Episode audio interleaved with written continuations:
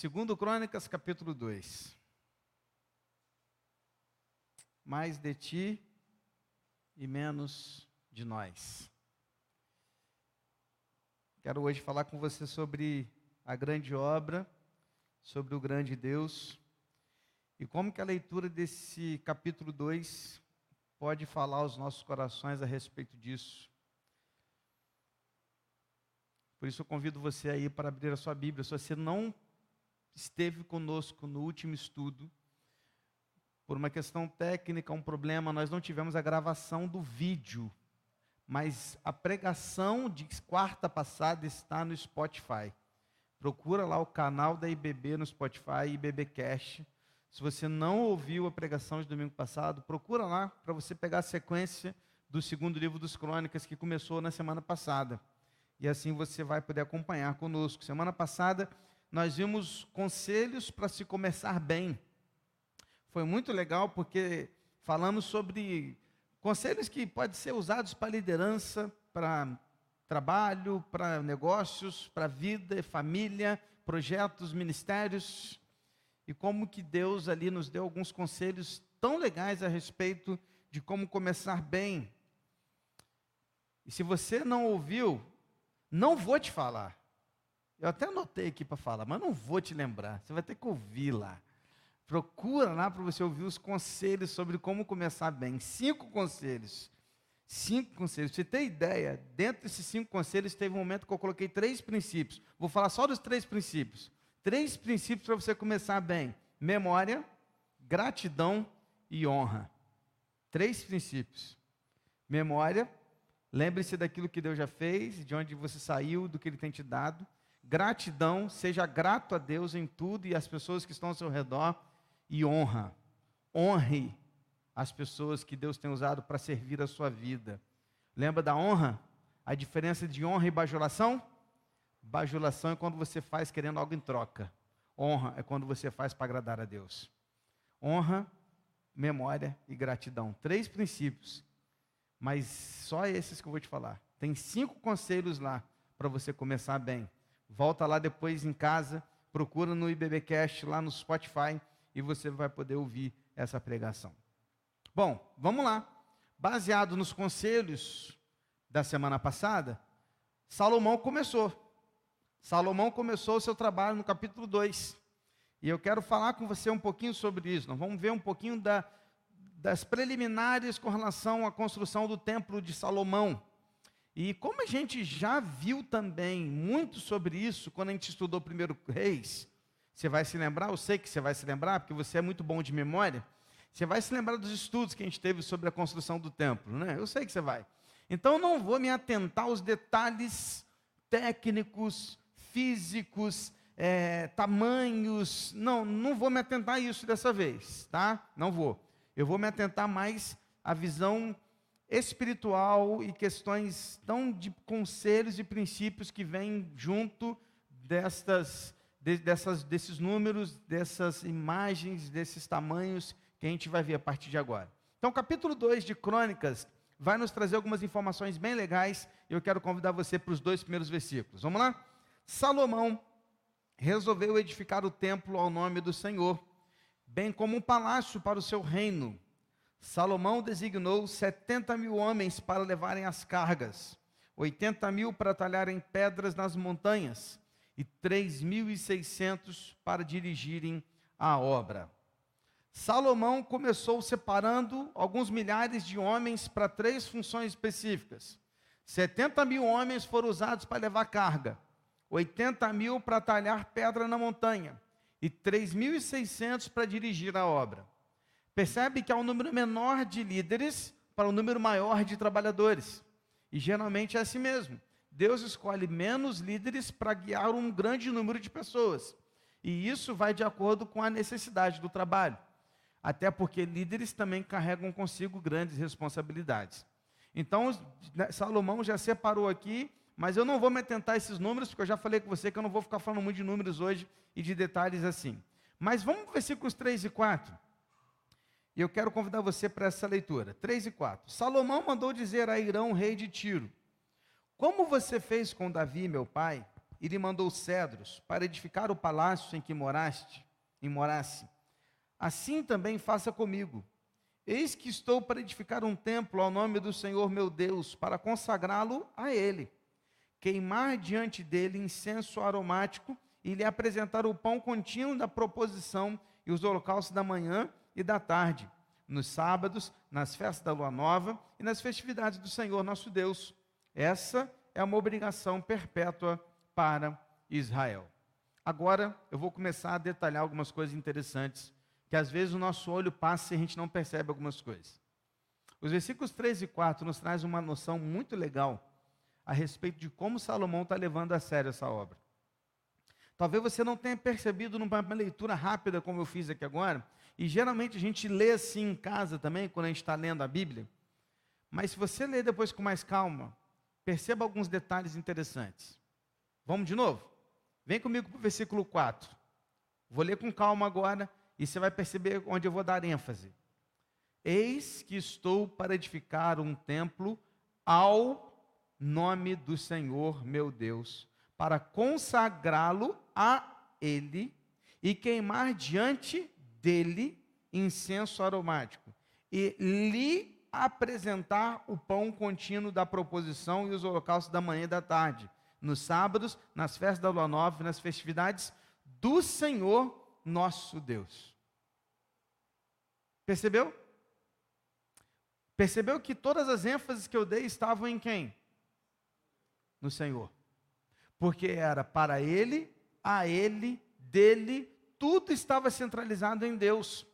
E quando Salomão começa a sua obra do templo, ele não está preocupado naquilo que ele queria, ou preocupado naquilo que Davi queria. Ele estava preocupado em agradar a Deus.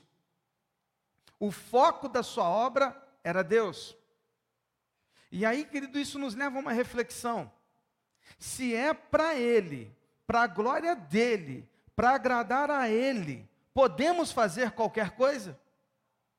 Podemos fazer de qualquer jeito? Podemos servir ao Senhor de forma desleixada? Perceba, meu irmão, minha irmã, olhe para essa situação e veja que Salomão, ele está preocupado em fazer o melhor templo, não para sua glória, mas porque o Senhor para o qual ele estava construindo era muito grande, imensurável. Então, quando ele olha para Deus, ele olha para o Senhor, ele entende que o que ele estava fazendo é para Deus. Querido, presta atenção. Não podemos fazer para Deus de qualquer jeito. Não podemos servir ao Senhor nos nossos ministérios, nas nossas funções, nos nossos departamentos, de qualquer maneira. E aí eu vou um pouco mais fundo e mais profundo. Porque aqui, quando eu trago o contexto de igreja, você talvez esteja se perguntando e pensando só em igreja. E falando assim, é, realmente, quando eu vier servir a Deus, eu vou vir fazer o meu melhor. Mas eu pergunto a você e vou mais profundo: o que fazemos na vida que não é para Deus, queridos? Quando você está limpando a sua casa, você não está limpando a sua casa para o seu bel prazer, não. Você está limpando para Deus. Quando você está indo para o seu trabalho, você não está indo para o seu trabalho para ganhar o seu dinheiro, não, você está indo para Deus. Quando você começa um relacionamento visando o casamento, ou quando você está num casamento, você não está fazendo aquilo ali para você mesmo, mas para Deus. Então eu me pergunto, e eu pergunto a você: temos convicção de que tudo que a gente faz é espiritual? Temos convicção, queridos, disso? Estava dando agora, né? Eu tenho feito sempre isso, eu sempre dou cursos de noivos para quem vai se casar. E um dos temas é relacionamento sexual. Falamos sobre sexo. E quando conversamos sobre sexo, a primeira coisa que eu falo para eles é: sexo é espiritual. Sexo é tão santo quanto a oração que você faz ao Senhor. Às vezes a gente tem uma noção de que há coisas separadas na vida. E quando a gente vai orar ou fazer pedido de oração, a gente geralmente faz assim: eu peço pela minha vida espiritual, pela minha vida material, pela minha vida profissional, pela minha vida relacional. Eu falei, ué, como assim? É gato? Tem sete vidas? Tem um monte de vidas separadas, compartimentos. Tudo é espiritual, querido. Tudo é espiritual. Então, quando eu entendo que tudo que eu faço está baseado e voltado para Deus, eu pergunto: será que eu estou agradando a Deus com aquilo que eu faço? Será que Deus está feliz com a maneira com que eu limpo a minha casa? Será que Deus está feliz com a maneira com que eu trato a minha esposa? Será que Deus está feliz com a maneira como eu assisto televisão? Será que Deus está feliz com a maneira como eu olho minhas redes sociais? Cara, que loucura, né? Porque tudo é para Deus. E meu irmão, se vamos fazer, devemos fazer o melhor para Deus. Melhor. Não me venha com mazelas e com qualquer coisa para o Senhor. Precisamos dar o nosso melhor a Deus. Estamos juntos? Amém? Capítulo 2, o texto continua. Os versículos 5 e 6, para mim, são centrais desse capítulo. Se, eu, se você pudesse marcar esses versículos, se você pudesse circular, anotar no celular, assim, marcar e mandar para o seu WhatsApp, porque esses dois versículos são centrais no capítulo 2. Olha só o que, que eles dizem.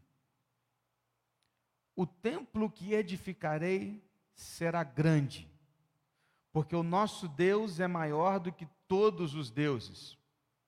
No entanto, quem seria capaz de lhe edificar um templo, visto que os céus e até o céu dos céus não podem conter? E quem sou eu para lhe edificar um templo, a não ser para queimar incenso diante dele? Vamos separar as frases. Primeira frase: O templo que edificarei será grande, porque o nosso Deus é maior do que todos os deuses. Salomão faz uma jogada de palavras aqui no hebraico, que traz uma ideia muito interessante desse texto e demonstra a grandeza do nosso Deus. O que, que ele está dizendo aqui, gente? O templo que edificarei será grande. Essa palavra grande no hebraico traz uma ideia de notável, de fora do comum em grau, magnitude e efeito. Não é grande assim no sentido grande que eu posso medir, é grande que excede o meu entendimento. É isso que está dizendo o texto. A palavra hebraica que é essa. É grande no sentido do universo. Quando você pensa assim, o universo é grande, você consegue medir o universo assim? Não, não dá. Não dá. Embora a gente saiba que ele possa ser medido, porque não há nada eterno, só Deus é eterno, só Deus é infinito, só Deus é imensurável. Mas grande nesse sentido, de notável, além do comum, então o que, que Salomão está dizendo? Eu vou construir um templo além do comum. Eu vou construir um templo nunca visto antes na história. Eu vou construir o melhor templo que eu posso. Por que, que ele tem que construir o melhor templo que ele pode? Olha o texto continuando. Porque o nosso Deus é maior do que todos os outros deuses. Essa palavra maior no hebraico é a mesma palavra para grande do templo é a mesma palavra. Grande, templo, Deus grande. É a mesma palavra. E aí ele está dizendo o seguinte: eu vou edificar um templo notável, porque o meu Deus é notável. Ele é imensurável, fora do comum em grau, magnitude e efeito. E ele usa aqui uma jogada de palavras, porque ele usa Elohim, Deus, é grande, maior, a mesma palavra que os Elohim, outros deuses. Elohim aqui ele usa duas vezes. Porque Elohim no hebraico significa Deus na pluralidade. Elohim, o in no hebraico é como se fosse o nosso S do português. Quando a gente coloca um S no final, geralmente é plural, não é assim? Deuses, templos, muitos, plural. o plural do hebraico é o in. Então, quando ele fala Elohim, Deus, ele está dizendo Deus é trino, três, trindade. Por isso ele usa Elohim para Deus. Mas Elohim também pode ser usado para deuses. Então ele está dizendo, olha só o jogo de palavras: grande Elohim, maior que os Elohims. A jogada de palavras aqui é uma poesia que Salomão usa no hebraico. E ele está usando isso aqui para dizer o seguinte: eu vou fazer o melhor templo que eu puder, porque eu vou fazer para o maior Deus que eu sirvo, porque ele é maior que qualquer outros deuses dos outros povos e ele é incomparável. O que ele está dizendo é que é muito maior do que ele possa imaginar. O templo seria a maior construção que ele poderia fazer, porque o templo refletiria a supremacia do Deus de Israel. Presta atenção agora. Se o nosso Deus é grande, não podemos oferecer a Ele nada menor do que o melhor que nós podemos fazer. Fez sentido? Fez sentido? Então, se o meu Deus é grande, eu não posso oferecer para Ele nada menor do que o melhor que eu posso fazer. Porque o melhor que eu posso fazer não se compara ao que Ele merece. Pegou a ideia, irmão? O que Salomão está dizendo é isso que ele vai fazer o melhor templo, porque ele vai fazer o melhor Deus. Ele vai fazer o maior templo, porque ele vai fazer ao maior Deus. Guarda isso. Se você faz algo para Deus e o seu Deus é grande, não ofereça a Ele nada menor do que o máximo que você pode dar. Não duvide de um Deus que pode realizar nossos sonhos como igreja porque ele tem interesse em mostrar a sua glória. Sabe por que, que eu sonho alto como igreja? Porque eu sonho alto para um grande Deus. Porque eu sei que o nosso Deus ele é muito maior do que tudo que a gente pode imaginar. Então, quando eu penso em igreja, eu penso alto sim, irmãos. Eu penso lá em cima, eu penso lá na frente, sabe por quê? Porque eu não vou dar ao meu Deus nada menor do que ele merece. E tudo que ele merece, ainda assim não se compara ao máximo que eu posso dar. Então eu vou dar o nosso melhor. Nós precisamos dar o nosso melhor. Não dê nada menor do máximo que você pode dar ao Senhor. Aí na sequência ele diz: No entanto, quem seria capaz de edificar um templo, visto que os céus e até o céu dos céus não podem, não o podem conter? Salomão não tem dúvidas de que por maior e mais bonito que fosse o templo que ele vai que ele iria construir, não chegaria aos pés daquilo que Deus merecia. Ninguém pode construir um templo comparável ao Senhor, porque Deus é transcendente, ou seja, ele transcende a raça humana, ele transcende os nossos pensamentos, ele está além daquilo que a gente pode imaginar. Então, nenhum de nós pode construir ou dar algo a Deus que possa igualar-se a Deus. Por isso, nos Dez Mandamentos está escrito que eu não posso fazer imagem nenhuma comparada a Deus, porque não há nenhuma imagem que se compare a Deus, porque Deus é transcendente. Então, o que Salomão está dizendo é o seguinte: mesmo sabendo que eu vou fazer um grande templo, eu sei que esse grande templo não se compara ao que o Senhor merece. Porque o Senhor é muito além do que eu posso imaginar. Deus é incomparável. E Deus compartilha conosco vestígios da sua glória. Já viu quando quando a pessoa assim está fazendo trabalho com lixadeira, com solda, e aí vai respingando assim, já viu? Aquelas faíscas que vão respingando. A gente só vê essas faíscas da glória de Deus. Porque a glória, ela é imensamente maior do que tudo que nós podemos pensar. O que o Salomão está dizendo aqui, queridos, é que não há outro como o nosso Deus.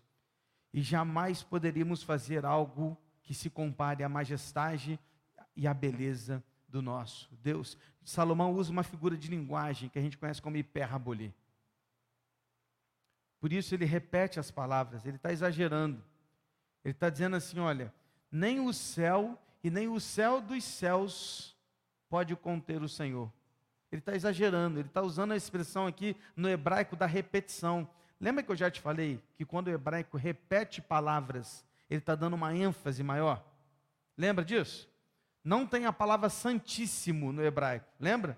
Então, quando ele quer falar que Deus é muito santo, ele fala que Deus é santo, santo, santo. Ele repete. Ele repete a palavra. Então, quando ele fala céu e céu dos céus, não é que existem vários céus. Ele está dando uma ênfase exagerada de que nenhum céu existente pode conter a glória do nosso Deus. Aí você olha para o céu, para a imensidão do universo. Querido, você pensa na imensidão do universo, porque a gente é um grãozinho de areia. E Salomão está dizendo: nem a imensidão do universo é capaz de conter a glória de Deus. Quanto mais um templo que eu vou construir, mas eu vou fazer o meu melhor, porque o Senhor não merece nada menor do que o meu melhor. Faz sentido, irmãos? Está entendendo? Ele está usando aqui então de uma poesia. Salomão era um grande artista com as palavras, era um poeta. Ele está usando aqui de uma poesia hebraica. Ele está falando isso então, dizendo: o Senhor é incomparável. Aí ele fecha nessa, nesse versículo dizendo: Quem sou eu para lhe edificar um templo, a não ser para queimar incenso diante dele?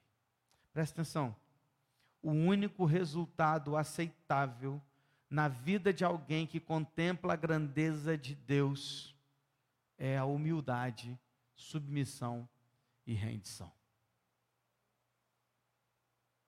Não existe ninguém que chega diante da presença de Deus e não se sinta humilde, rendido e prostrado.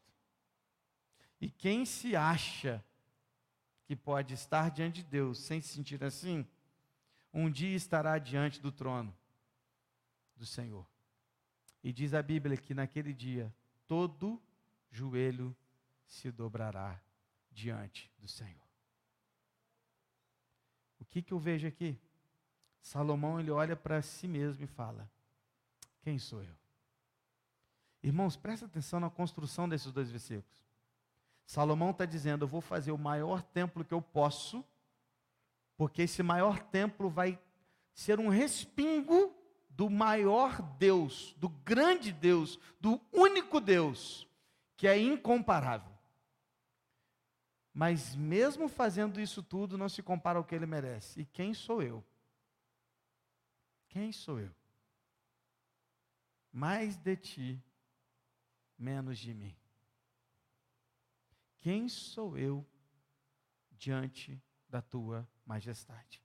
Eu não sou digno de construir um templo ao Senhor. É isso que Salomão está dizendo. Por quê? Porque diante da majestade de Deus, nós não somos nada. Presta atenção. Quanto mais de Deus eu conheço, mais humilde eu me torno. Quanto mais de Deus eu me aproximo, menor eu me sinto. Quanto mais de Deus eu recebo, mais eu quero dar e ofertar. Mais de Deus, menos de mim. Que Ele cresça e eu diminua. Amém, irmãos? A conclusão que Salomão chega é que, mesmo fazendo o maior e o melhor templo, não se compara à grandeza de Deus. E que ele é muito pequenininho diante da face do Senhor. Aí sabe o que ele fecha dizendo? Eu vou construir esse templo para o Senhor, mas o máximo que eu posso fazer para o Senhor é ofertar, é acender incenso na frente do templo. Sabe o que, ele está dizendo? Ele está dizendo assim, ó. O mais importante não são as obras das minhas mãos, mas é o culto que eu presto ao Senhor. O que ele está dizendo aqui é o seguinte, irmãos: eu vou construir um templo magnífico para aquele templo. Mas o templo que ele estava construindo não era o melhor que ele podia dar. Sabe o que era o melhor? Era o culto que ele prestava no coração. Ah, queridos, quem dera se a igreja atual entendesse que o principal não são as obras das nossas mãos, mas o culto que sai do nosso coração. Vejo tantas pessoas trocando o culto por outras coisas. Dedicam seus domingos aos prazeres, ao descanso.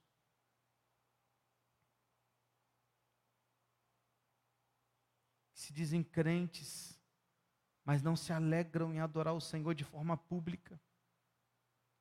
Estão prontos a julgar, criticar, murmurar e reclamar, mas passam longe do prostrar, ofertar, cultuar e adorar. Quem sou eu? Quem somos nós?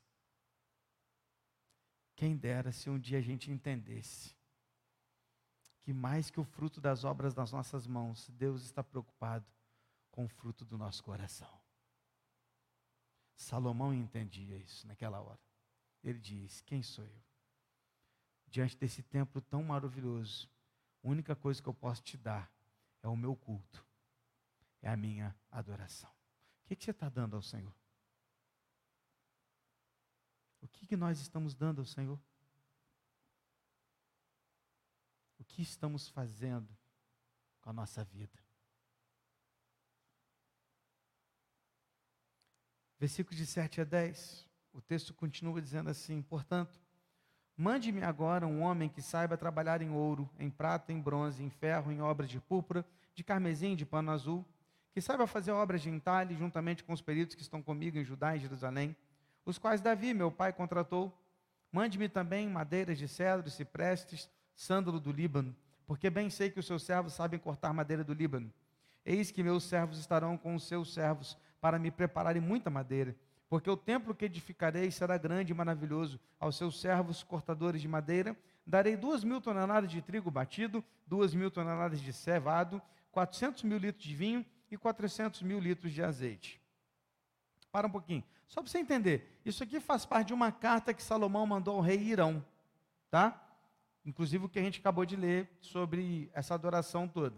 Então presta atenção, Salomão escreveu uma carta e mandou para Irão. Quem era Irão? Era um rei de outro povo, Tiro, que era amigo de Davi. Ou seja, era um rei que não pertencia a Israel, não fazia parte de Israel, mas ele era parceiro de Salomão, porque antes ele foi parceiro de Davi. Estamos juntos? Não vou falar dos pormenores, lembra que eu combinei com você? Não vou falar daqui do, do ouro, da prata e tal, tal, tal. Não. Isso a gente já falou em outros momentos, vamos deixar para outra hora. Mas vamos continuar. Versículos 11 e 12. O rei Irão responde a Davi agora. Aqui também tem algo fantástico. Veja os versículos 11 e 12.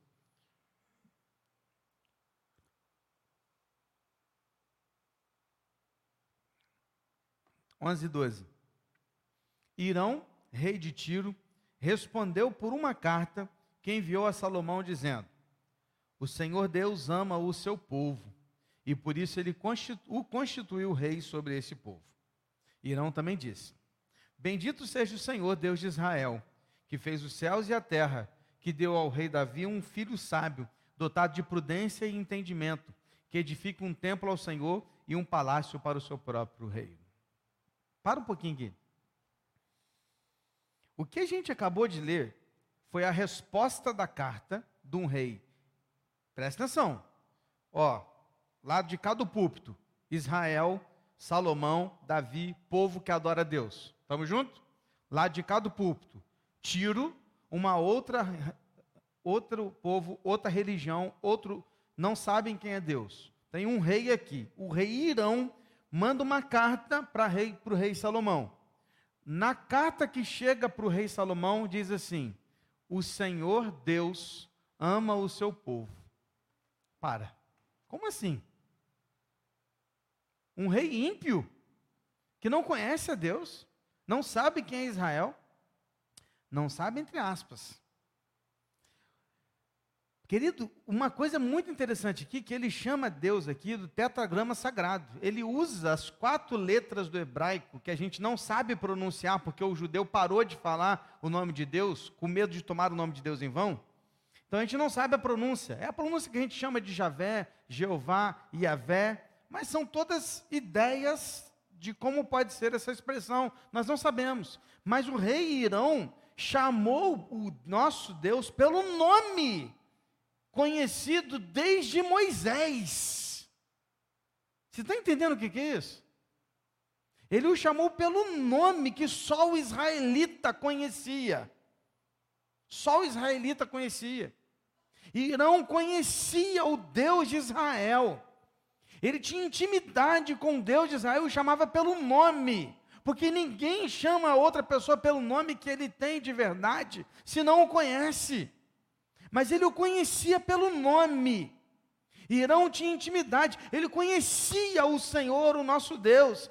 Como assim, pastor? Ele era amigo de Davi, e com certeza no seu relacionamento com Davi, ele conheceu o Senhor. Quantas pessoas conheceram o Senhor a partir de um relacionamento contigo, querido? Quantas? O rei Irão conheceu o Senhor a partir de um relacionamento que ele tinha com Davi. E ele o conhecia pelo nome. Eu fico me perguntando: quantas pessoas passaram a conhecer o nosso Deus da maneira como nós conhecemos a partir de um relacionamento nosso com essa pessoa? Quantas? Você pode listar? Se eu pedisse para você trazer para mim na quarta-feira que vem como um dever de casa, liste para mim quantas pessoas conheceram Jesus através da sua vida. Você conseguiria trazer para mim? Você conseguiria listar algumas pessoas? Não estou falando daquela que você entregou um folheto, a pessoa veio por causa do folheto, não. Estou falando de um relacionamento. Que a pessoa viu na sua vida Jesus e quis te imitar. Estou falando desse tipo. Você consegue? Perceba que Davi ganhou esse homem para o nosso Deus a partir do seu relacionamento. E ele o chamava pelo nome. O Senhor Deus ama o seu povo, porque ele o constituiu rei sobre Israel. Agora olha o versículo 12, queridos. Vamos ler de novo. Eu quero destacar aqui cada expressão. E não também disse. Primeira coisa que ele disse: Bendito seja o Senhor. Primeira coisa, ele o adora com as suas palavras. Bendito seja o Senhor. Ele usa de novo o tetagrama sagrado. De novo ele usa a expressão Javé, aqui nesse texto. Aí ele fala de novo, Deus de Israel. Agora ele usa a palavra Elohim, outro termo. Deus de Israel, ele o identifica e deixa claro que ele sabe de quem ele está falando. Ele não está falando assim, é desse Deus aí. Não, não, não. Ele está falando de. Ele sabe de quem que ele está falando. Eu estou falando do Deus de Israel. Ele sabe. Aí ele continua pois fez os céus e a terra. Agora ele destaca o poder de Deus. Ou seja, ele diz que o Senhor é criador, aquele que fez tudo do nada. Ele diz isso, ele está destacando um atributo de Deus. Deus é criador. Aí ele continua: que deu ao rei Davi um filho sábio, dotado de prudência e entendimento. A glória aqui é de quem? De Deus. E não está dando glória a Deus. Está dizendo, foi Deus quem deu o filho para Davi, dotado de sabedoria, prudência e entendimento. Não é mérito de Salomão, não é mérito de Davi. A glória é de quem? De Deus. Aí ele continua: que edifique um templo ao Senhor e um palácio para o seu próprio reino. Ou seja, ele está dizendo: Salomão tinha uma missão, e essa missão foi dada pelo Senhor e ele não faria nada se não fosse pelo próprio Deus. Querido, você está entendendo o que você está lendo? Nós estamos falando de um rei que não tinha a fé de Israel, mas que conhece mais de Deus do que muito crente. Nós estamos falando de um rei que pertencia a uma outra nação que não era Israel, que conhece mais a Deus do que a gente mesmo, muitas vezes. Ele o adora, ele destaca o seu caráter, seus atributos, sua grandeza, seu poder, sua majestade e a sua soberania. Porque ele reconhece aqui que foi Deus quem deu a Davi, o filho de Salomão, com sabedoria, entendimento e prudência, e foi Deus quem deu a missão para Salomão. Presta atenção, soberania. Ele sabia que Deus estava no controle. Queridos, eu estava pensando, quando eu estava lendo esse texto, eu, eu fiquei me perguntando assim: se eu fizesse uma prova com a igreja, uma prova por escrito, fazer um Enem, Enem IBB, para descobrir o conhecimento de Deus que a igreja tem. Tá, vou ser bem menor então. Se eu fizesse uma prova simples, com uma única pergunta, escreva para mim cinco atributos de Deus e fale por que esse é um atributo de Deus. Por que, que você acha que isso é um atributo de Deus? Eu fico me perguntando se metade da IBB conseguiria me responder isso.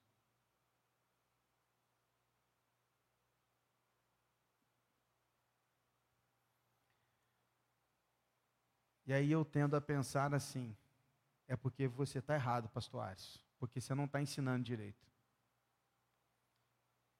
Porque você deveria estar tá ensinando melhor o povo.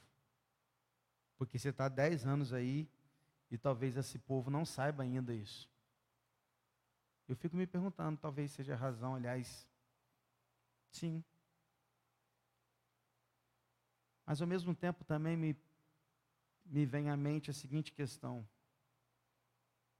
nem tudo é por falta do ensino, mas muitas vezes pela falta do interesse de se aprender. Porque às vezes a gente tem a tendência de culpar o professor.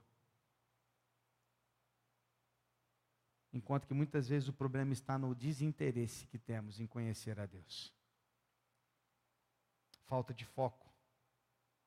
E uma falsa sensação de que está tudo bem hoje em dia ser um cristão medíocre. Ah, hoje em dia é assim mesmo, ninguém tem tempo para ler a Bíblia.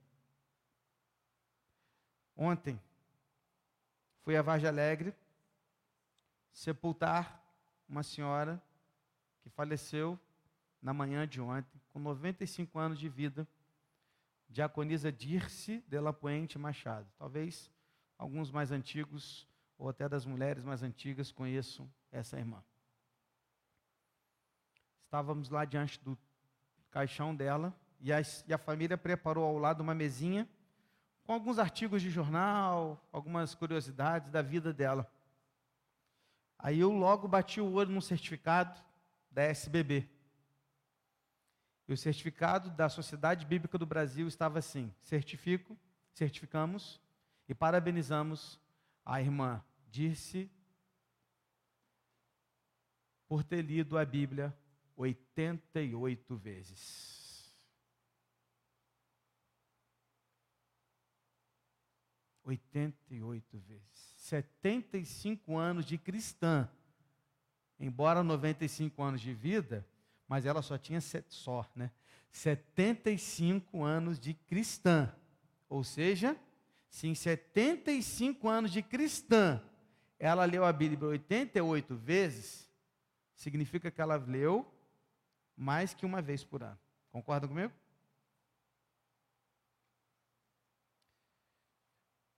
Aquilo me envergonhou profundamente a mim mesmo, né? Não por ela, mas por mim. Não chego nem perto disso. Não chego.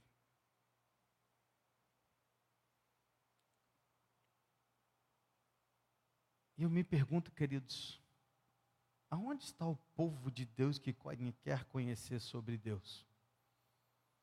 Meu irmão, leva mal não, mas a gente é muito sem vergonha. Desculpa da palavra.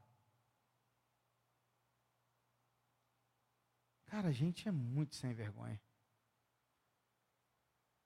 A gente lê versículos que passam na nossa no nosso feed de notícias do Instagram, mas a gente não consegue ler um capítulo da Bíblia por dia. A gente não rabisca, a gente não circula, a gente não marca. E aí eu olho para um texto como esse, e desculpa te dizer isso, mas talvez esse rei aqui ímpio conhecesse mais de Deus que a gente. Isso é uma vergonha para a gente. Essa semana completaram-se 22 anos do atentado às Torres Gêmeas, lá em Nova York, 11 de setembro de 2001. Dois aviões né, bateram lá nas Torres Gêmeas e as derrubaram. E alguém essa semana lembrou que quando isso aconteceu, a filha de Billy Graham foi levada a um programa de televisão e, dentre tantas questões, uma pergunta lhe foi feita. E a pergunta foi: Onde Deus estava quando as torres gêmeas caíram? Onde Deus estava quando o povo americano sofria isso? Onde Deus estava quando um país cristão sofria isso? E dentre tantas respostas, vou ser bem resumido, não vou falar tudo, porque é um texto bem grande. Ela respondeu: Deus estava no mesmo lugar em que ele estava quando nós decidimos tirar a Bíblia das escolas. Deus estava no mesmo lugar em que ele estava quando escolhemos liberar as drogas. Deus estava no mesmo lugar em que ele estava quando decidimos dizer tudo bem para o aborto. Deus estava no mesmo lugar em que ele estava quando autorizamos o casamento homossexual.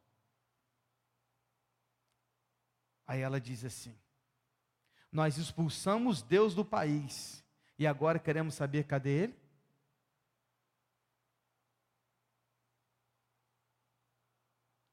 Deveríamos pensar melhor nas nossas decisões e nas nossas escolhas.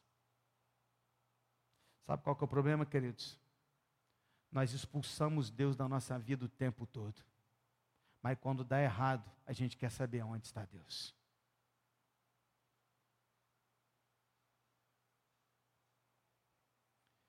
Esse rei sabia onde estava Deus.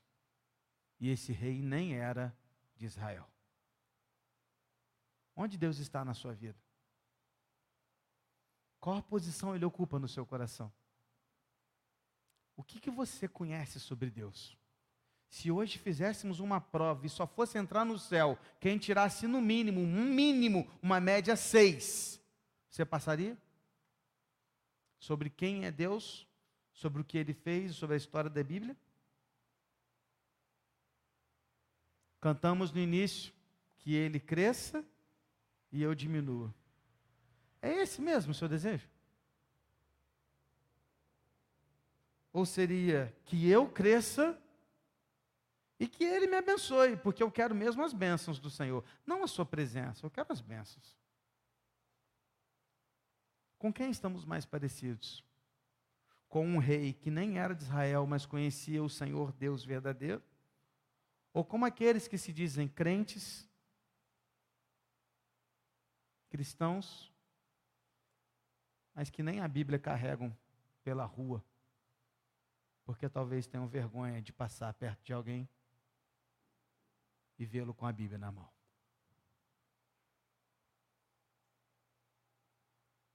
Qual é a posição do Senhor na sua vida? Feche seus olhos, querido. Quero terminar aqui nessa noite fazendo essa reflexão com você.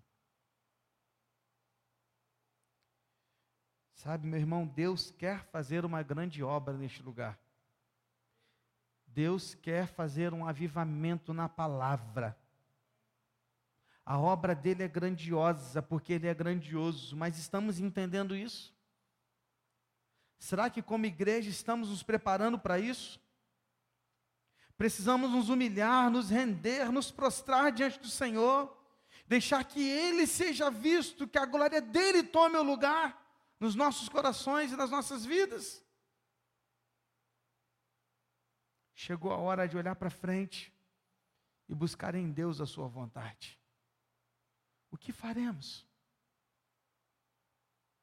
Que tipo de trabalho você está dando? Que tipo de obras você está fazendo? Ou melhor, que tipo de frutos tem surgido? Porque obras são resultados das nossas mãos e Deus não quer nossas obras. Deus quer frutos. Porque frutos geram naturalmente e vem de uma natureza maior. É onde tem vida e ela vem de Deus. Mas para que Deus faça isso, eu preciso estar ligado no Senhor. O quanto você conhece do Deus vivo e verdadeiro que você diz servir, o quanto você conhece desse Deus. Quem conhece mais sobre Deus, você ou o rei Irão? que nem sequer pertencia ao povo de Israel. Feche seus olhos, vamos orar. Deus, Pai, às vezes a gente fica envergonhado.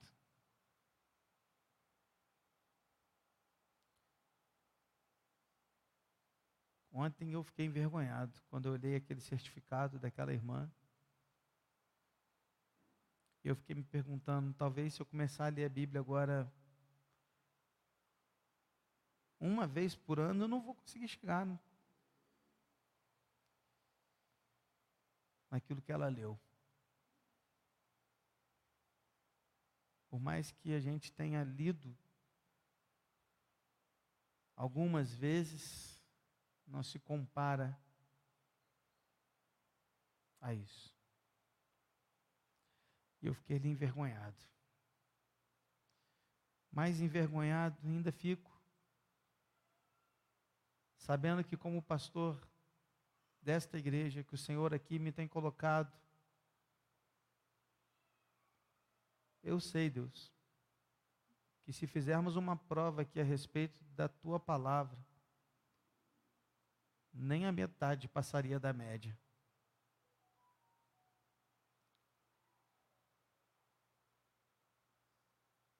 Pai, nos ajuda a entender que o avivamento verdadeiro só vem a partir da palavra. Não existe avivamento sem a palavra de Deus. Não existe vida sem a palavra de Deus.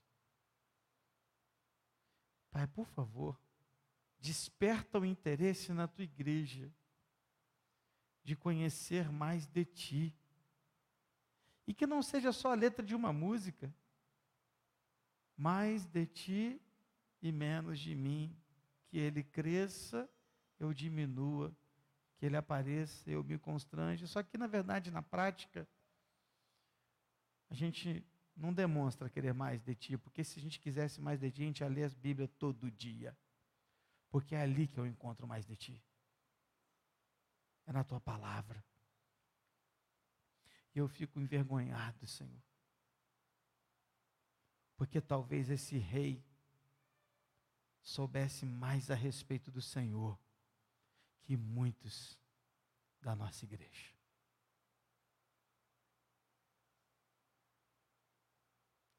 Pai, por favor, desperta em nós o interesse da tua palavra. Desperta em nós o desejo de cultuá-lo com a nossa vida e não com as nossas obras, mas com o nosso coração. Para que as obras que a gente vier a fazer sejam resultados de um coração entregue e não o contrário fazendo obras para alcançar o, o, o favor do Senhor, porque não se trata disso. Ninguém será salvo pelas obras, mas é pela graça. Pai, frutifica nas nossas vidas. Se hoje os irmãos que aqui estão e aqueles que ouvirem essa palavra pela internet, sendo alcançados por esta palavra, mudarem a prática de vida a partir de hoje, Deus, eu já estou muito agradecido. Se quem não lia a Bíblia começar a ler a partir de amanhã um capítulo, já vou ficar muito feliz. Se quem lia um capítulo amanhã começar a ler dois, já vou ficar muito feliz. Se quem não conhecia a respeito do Senhor e a partir de amanhã começar a desenvolver esse interesse para conhecer mais e mais, eu já vou ficar muito grato. Porque quem sou eu? Como disse Salomão, digo eu: quem sou eu? Se a única coisa que eu posso te dar é o meu culto do meu coração. Que a tua igreja entenda isso que o que nós devemos aqui ao Senhor é o nosso culto. Valor, que a gente valorize o culto. Culto público, culto particular, culto íntimo e culto no geral. Que o nosso culto seja todo para o Senhor. E quando a gente fizer algo para ti, que não seja menos do que o melhor que a gente possa te dar Porque o Senhor não merece qualquer coisa. Perdoa a gente por tantas vezes te dar qualquer coisa. Perdoa, Deus, o teu povo. Perdoa a tua igreja, perdoa a Betânia, por tantas vezes a gente dá ao Senhor qualquer coisa, qualquer tempo, dar o resto. Perdoa, Senhor. Perdoa. Por favor, me perdoa. Perdoa a tua igreja. Por tantas vezes não dar o melhor para o Senhor. Ajuda-nos. Para que a gente entenda isso. E a partir de hoje, a gente dê o melhor. Por favor.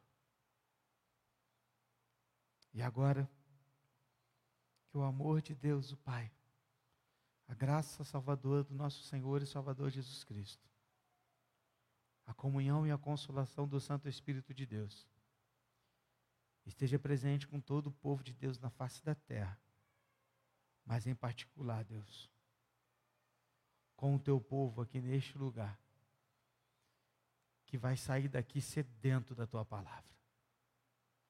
Agora e para todo sempre. Amém, Senhor.